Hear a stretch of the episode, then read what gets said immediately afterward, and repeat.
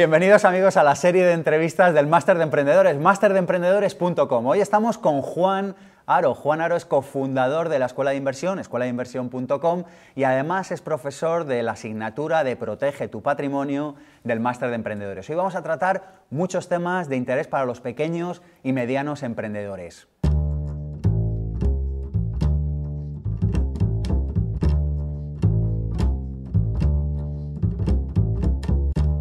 Juan, nos hablabas de que hay dos tipos de sociedades, sociedades buenas y sociedades malas, y nos decías que los emprendedores, de hecho así lo recomiendas a, nuestros emprendedores del máster de emprendedores, la recomendación es que tengan una sociedad buena y una sociedad mala. Así es, sí, efectivamente, ese es uno de los errores que cometen la mayoría de los empresarios o de la mayoría de las personas que empiezan el mundo de los negocios, y es solamente basarse en una única empresa.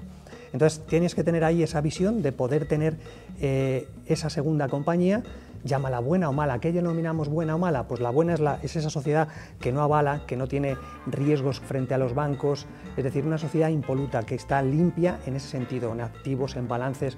La niña bonita, podríamos llamarlo. Y la sociedad mala es esa sociedad que sí, que va a contraer algunos riesgos y que de alguna manera puede avalar y que es una sociedad más endeble. A eso es lo que denominamos. ¿Para qué sirve tener una sociedad buena y una mala?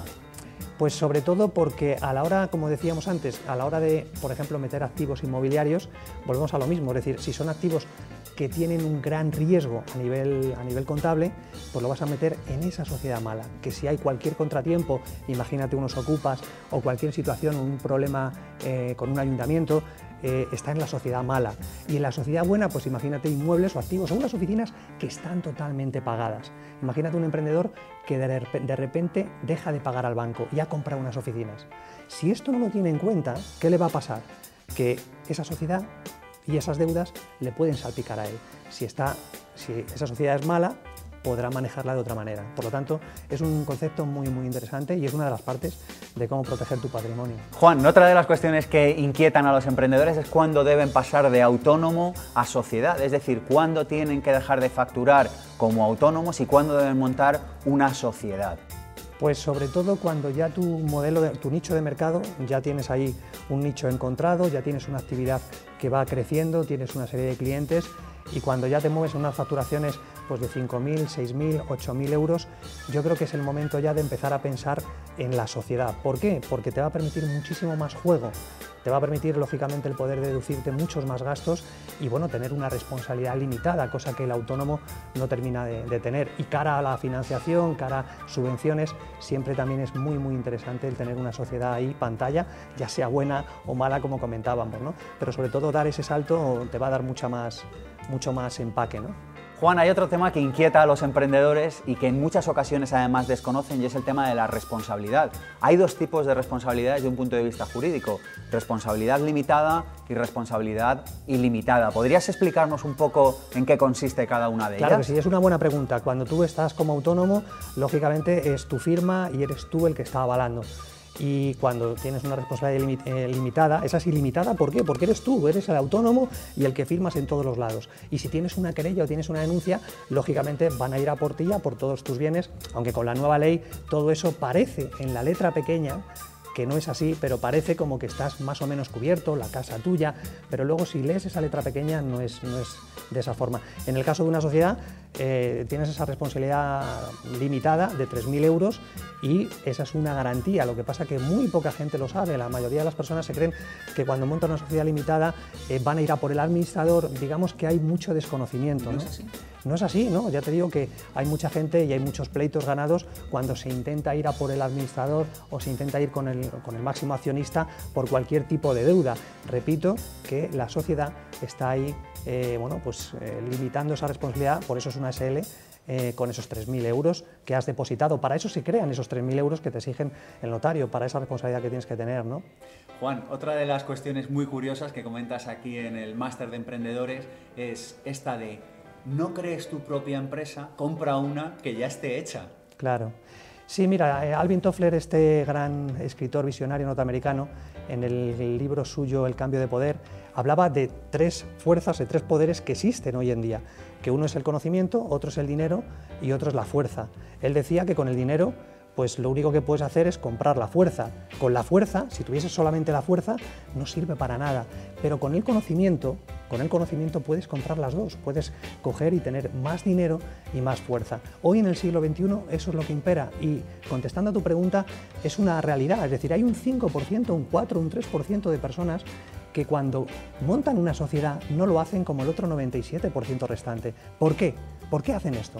¿Por qué eh, intentan, en vez, de en vez de crear la sociedad como tal, que a todos nos hace ilusión, ponerle el nombre, ir a ver si está inscrita en el registro, ¿por qué no puedes comprar tú ya una sociedad creada? Eso te va a dar una ventaja brutal brutal, pero claro, quizás no aparezcas tú en el registro mercantil, pero te va, a te va a permitir jugar de una determinada manera y vas a estar en ese 3% de personas que van a proteger su dinero y su patrimonio porque no aparecen en esa sociedad. Ese es un cambio definitivo. Juan, hay un tema que es el de las sociedades no residentes, que suena ilegal, suena oscuro, suena trama, suena político corrupto, sin embargo no es así. Me gustaría que nos explicaras qué es esto de las sociedades no residentes desde un punto de vista legal, quiero insistir en esto, y cómo puede ser de ayuda para los emprendedores. Todo lo que estoy contando, repito, que es absolutamente legal y lo que contamos en el máster así es.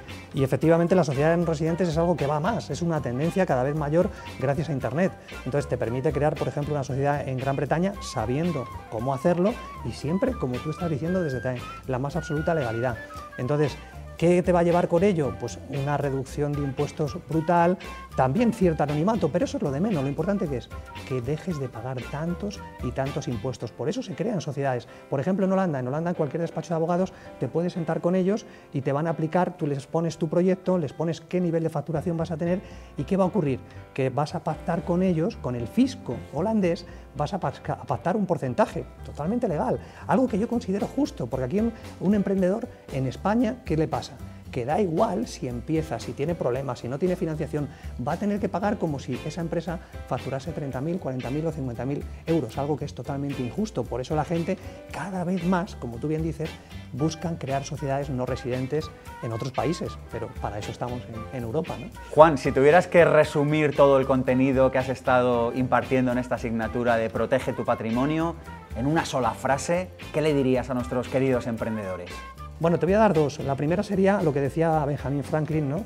que hay dos cosas seguras en esta vida, que es la muerte y los impuestos. Y eso quiere decir, figúrate, que vas a tener que pagar tú y yo y todos. Y es bueno, hay que pagar impuestos, claro que sí. Pero ¿por qué pagar quizás un 30, un 40 cuando también puedes pagar un 3 de forma también legal? ¿Qué va a significar esa diferencia de un 27, un 28, un 30%? Ni más ni menos que vas a poder tener más energía, más dinero para otras cosas y más tiempo. Entonces es vital saber cómo puedes aprovecharte del sistema, bien entendido el sistema capitalista, pero haciendo lo que hace Google, lo que hace IBM, lo que hacen las grandes corporaciones, pero también lo puede hacer, y eso es lo que no saben los emprendedores, también lo puede hacer un emprendedor pequeño, exactamente igual que tiene Google, que tienen todas estas compañías que nos faltan a nosotros, lo que decía antes Alvin Toffler. El poder más absoluto es el conocimiento y ese es el que intentamos eh, poder seguir aportando a cualquier alumno que venga.